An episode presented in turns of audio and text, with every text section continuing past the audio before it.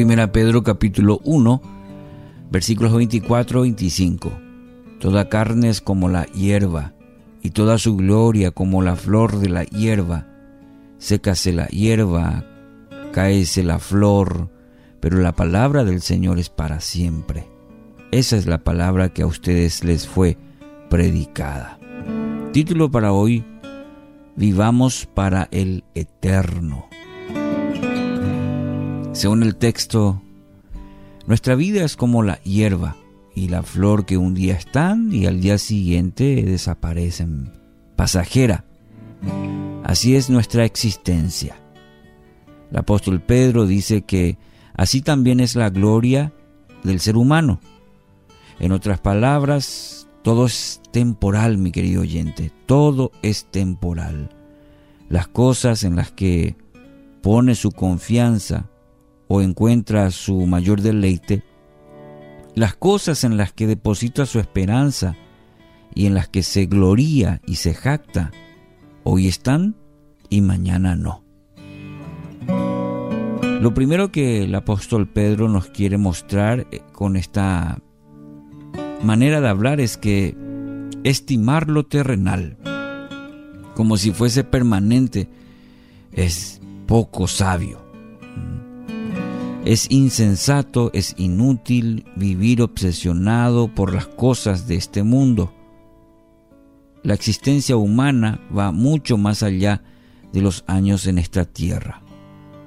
Debemos vivir conscientes de que la vida en esta tierra es un peregrinaje inexorable hacia nuestro funeral. Sin embargo, los creyentes tenemos buenas noticias. Sin embargo, el Hijo de Dios tiene buenas noticias.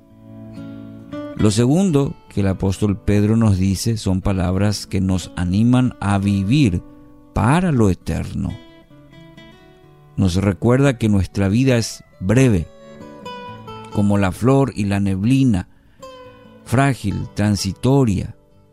Por eso debemos vivir para Cristo, en quien está lo que no perece, no se marchita, esa es la vida más sabia y la que no tiene desperdicio. Si miramos el mundo, nuestra propia vida, nos vamos a dar cuenta que fácilmente nos inclinamos hacia lo primero, es decir, las cosas de este mundo. Nos preocupamos, nos afanamos, nuestra vida depende mucho de lo que eh, podemos tener o ser. Pero aquí la palabra nos anima a vivir para lo eterno. Y lo eterno, mi querido oyente, no está en las cosas que vemos, como dice la misma palabra. No centremos nuestra vida en los bienes terrenales que un día perecerán. Todo lo que uno busca, anhela, eh, obtiene, un día van a desaparecer o pasarán a mano de otro. No descansemos en las cosas pasajeras de este mundo. No lastimemos como si fueran permanentes. Al contrario, enfoquemos nuestra existencia en lo celestial, en lo eterno. Pongamos nuestra confianza, pongamos nuestra esperanza en la salvación que la palabra ofrece, la palabra de vida. Descansemos en la vida nueva el perdón que la palabra nos anuncia. Valoremos la adopción de hijos que la escritura proclama y celebremos como lo más importante en nuestra vida, mi querido oyente, la comunión con Dios, la gracia y la vida eterna en Cristo Jesús. Eso vale la pena. Eso sí, es tener plenitud de vida y no se compara con todo el oro, con todo el poder aparente que uno pueda conseguir en este mundo.